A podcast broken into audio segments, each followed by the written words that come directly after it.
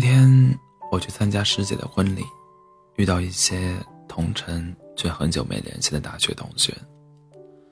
婚礼结束后，大家一起小聚，期间有人提到提到韩笑。彼时他正在深圳出差，没人来，没能来赴宴。有人说，师姐的婚礼他当然不来，要是师哥的，你看他来不来？有人附和。那是，人家向来重色轻友，一路躺赢。一句“躺赢”引来大家恶意满满的笑。我忽地站起身，对那些人说：“一群柠檬精，你们这样太 low 了。”说完，便头也不回地走了。大家这才意识到，我这个含笑的老铁在场。我和含笑高二就认识了，文理分班时，我们分在一个班。无论是少女时代，还是如今的青书记，韩笑都是公认的美女。偏偏她的性格却像个男孩子，热爱滑板、篮球和电游，成天跟一般男生混在一起，这导致她几乎没有同性朋友。高二那会儿，男女生上体育上体育课是分开的。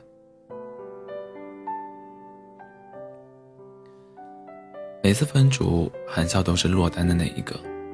尽管他每次都表现出无所谓的样子，但年但少年的我还是替他感到一丝尴尬和难过。有一次轮到我先挑人，我选了韩笑，所有人都很意外，包括韩笑自己。但他当时什么都没表现出来。后来他说，之所以跟我成为好朋友，不是因为感激，而是因为。欣赏我的勇敢。真正成为朋友后，我才发现，其实韩笑是个宝藏女孩。她出生，她出生在高知家庭，父、爸妈一贯开明，对韩笑只欣赏不干涉。韩笑有两件事极为打动我，其一，作为数学课代表，当他看到我数学成绩严重缺腿后。毫无保留地将爸妈给他买的学习资料分享给我，并且每天帮我补课。其二是在处理男女同学关系上，当时跟他玩得好的那些男生有两三个都非常喜欢他。有个男生在大家一起出去玩时向他表白了，那个校草级别的男生几乎是全校女生心中的白马王子，但韩笑居然拒绝了。他说。别闹了，当朋友不好吗？友情可比爱情珍贵。当另外两个男士男孩也委婉表达喜欢他的意思时，他同样拒绝了。我忍不住好奇问韩笑为什么，他说：“其实我真没有看起来那么洒脱，正因为爱情在我心里太珍贵，才不愿。”才不愿轻易开始，在我无法完全承担责任前，友情比爱情更舒服、安心。再说了，他拍拍我的肩膀，爱情都有表保鲜期，唯有友谊天长地久。那一年，韩笑只有十七岁，在我们女孩子被校教、被校草瞟一眼都要联想好几天的花季里，他却能轻。清醒自持，目光长远，这样的他，我服气。高考后，我和韩笑又考进同一所大学，只不过因为低他六分，我没能如愿的跟他进金融学院，而是被调剂到文学院。进了大学，韩笑的朋友依然男多女少。像他那样会熬夜看 NBA 世界杯、热衷 LOL 的女生，实在很难在女生中找到志同道合之人。有时她会吐槽自己女生缘太差，不过项目，不过向来我行我素的她，并不打算改变自己。她说：“有些东西是天生的，没必要为了取悦别人委屈自己。”其实。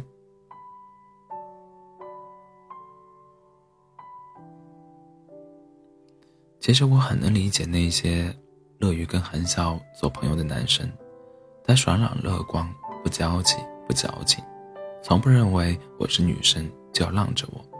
平时可以一起撸串、喝酒、看游戏，在遇到感情问题时，他还能出谋划策，排忧解难。试问，谁不想要这么个老铁？除此以外，韩笑还有一个最大的优点，坦荡。据我所知，还有两个原则。男哥们一旦有了女友，他会自动保持距离避嫌。他的原话是：“爱情具有排他性，既然是朋友，那就别给人家添麻烦。”另外，他绝不搞暧昧。那时候追他的男孩不少，他统一明确回复：“交朋友可以，谈恋爱免谈。”曾有传言说他这种行为是高级绿茶，是养育。说白了。就是不想放弃所有男生，都围着他转的感觉。我对这样的留言显然是不信的，但也但也疑惑，韩笑为什么不谈恋爱？他笑道：“因为还没遇到那个想与他共度一生的人啊。”不过跟男生做朋友，除了玩得来，我也是有私心的。他坏笑，不多接触一些样本。怎么能了解男生这种生物呢？还有，韩夏的脸闪过一丝罕有的羞涩。我不希望谈很多次不成功的恋爱，我希望这辈子只谈一次，只爱一个人。我哑然失笑，谁能想到这个看起来洒脱无比的女孩，追求的居然是一生一世一双人的古典浪漫？作为闺蜜，跟韩笑走得越近，相处越久，我便越欣赏她。欣赏她有自己的原则，欣赏她心智坚定，从不因世俗眼光和流言蜚语而摇摆，欣赏她从容坦荡地走着想走的路。因为这份欣赏，我也努力向她学习，让自己活得更洒脱、更坚定。大学毕业后，韩笑进了上海上海一家国有银行，我也留在了上海，进了一家贸易公司。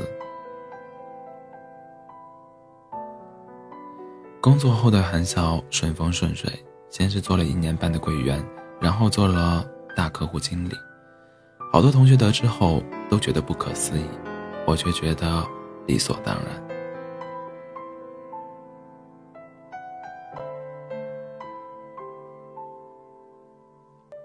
说起来，韩笑如此快速升职，还是跟她的男人缘有关。当柜员时，她接待了一个事业上焦头烂额的客户老蒋。当韩笑通知他按规定收取工本费时，心里不顺的老蒋炸毛了，声称某某银行不收，你们凭什么收？老蒋不停歇地宣泄了半个小时，韩笑始终不不怒不恼，静待他安静下来。因为他知道，出于与客户业务往来需要，老蒋是必须办这个业务的。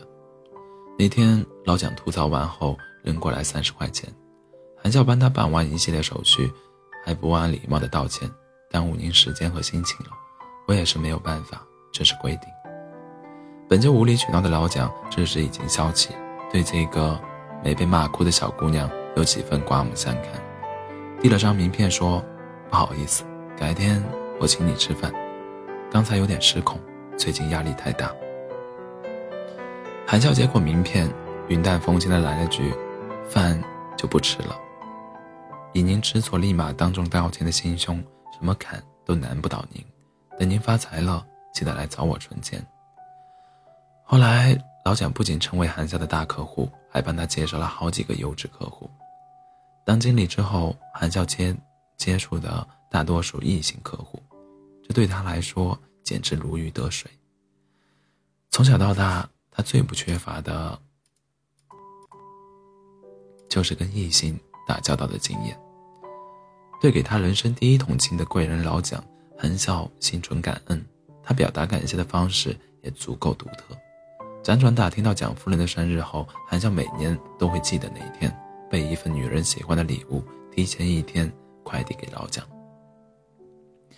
这些年，老蒋没少给他介绍客户，他当然读得懂，那些客户是如何看待他和老蒋关系的，但他从不解释，哪怕有人把玩笑开得有点过火，他也从不恼。我问他为什么，韩笑说：“男人总是爱面子的，自己帮了别帮了的别人，当面跟他撇清关系，其实心里是不爽的，伤感情，所以干脆不解释。但他每年都给蒋夫人买礼物，即使划清界限，也是一份委婉的报恩和祝福，里子面子都兼顾了，这样的韩笑，我服。”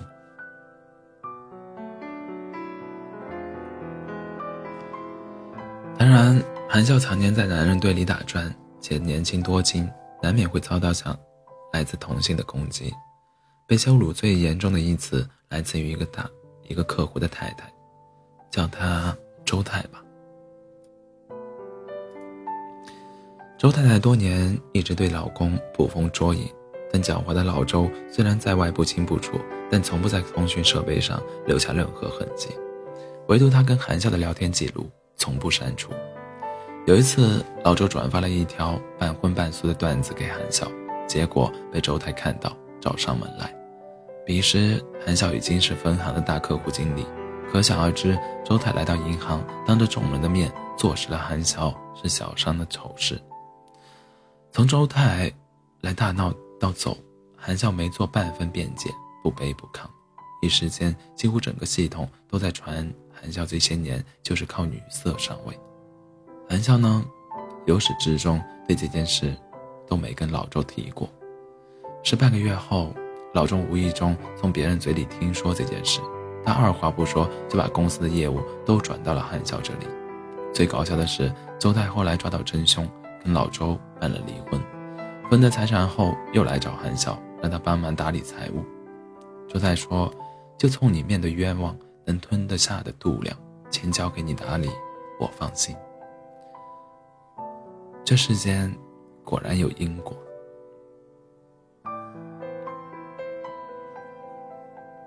这些年，因为一路顺风顺水，且往来几乎全是男性，韩笑一路躺赢的这件事愈传愈烈。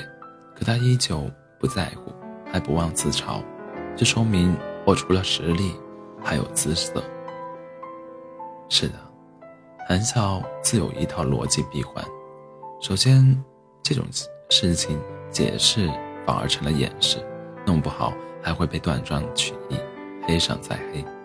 其次，自从我升了职，很多人看我不顺眼，这下他们心里平衡了，也好，免得遭到其他职场暗算，也算是上了一层保险。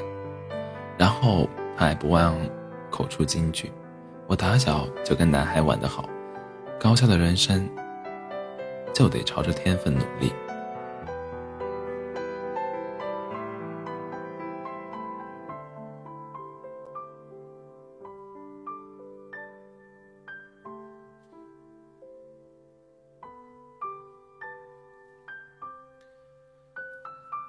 一定会以为，韩笑如此声名狼藉，情路应该不顺吧？事实上，他的爱情。求人得人，还记得前面提到的高中时代被韩笑拒绝的那个小草吗？他叫李想。当年韩笑的一句“都是兄弟，别闹”，并没有彻底打消他的念头。相反，这些年他一直以兄弟之名，始终伴随韩笑左右。大学毕业后，得知韩笑在汉上海工作，他也来了上海。我和韩笑给他接风时。他搞笑的穿一件求包养的定制 T 恤，不久后正赶上周泰找韩笑兴师问罪，人前镇定自若的他，到了李想面前，到底忍不住哭了一鼻子。李想拍着胸脯说：“我去帮你讨回公道。”韩笑摇摇头，只问他怎么看这件事。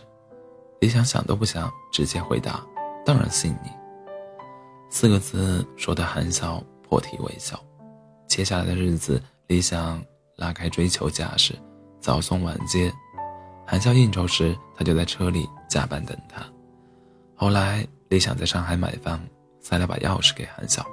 他说：“我房款首付就是等你的时候赚的，所以这房子有你一半。”这一次，韩笑没有拒绝，他终于等来了最适合自己的爱情。细水长流，经住了时光的考验，也因为时光的晾晾晒更加纯美。韩笑说：“理想不但懂我，而且不管发生什么事。”我们都能无条件的信任对方，这才是我要的爱情。是啊，当两个人都能为自己负责，也能为对方负责时，爱情便有了最好的归处。二零二零年五月一日，韩笑和李想终于多年兄弟成夫妻。婚礼现场，李想是这么向嘉宾来介绍韩笑的：“我老婆，性别女，爱好男。”台下的我笑出了眼泪，我知道他们是真正的知己绝配。理想打动韩笑的不仅是他十年如一日的痴情，更是他对她的懂得与欣赏。这样的韩笑，是不是妥妥的人生赢家？内心坚定，事业有成，婚姻美满。而作为他同学加闺蜜，我却听到太多的流言蜚语。说实话，其中的恶意。让我怀疑到人性。然而，转念一想，韩笑从来都不介意如此被非议，甚至还乐意在他人舌尖上起舞，过不同凡响的一生。也因为他，我慢慢学会不对别人的生活妄加评论；更因为他，我懂得了走自己的路，让别人去说吧，有多么可贵。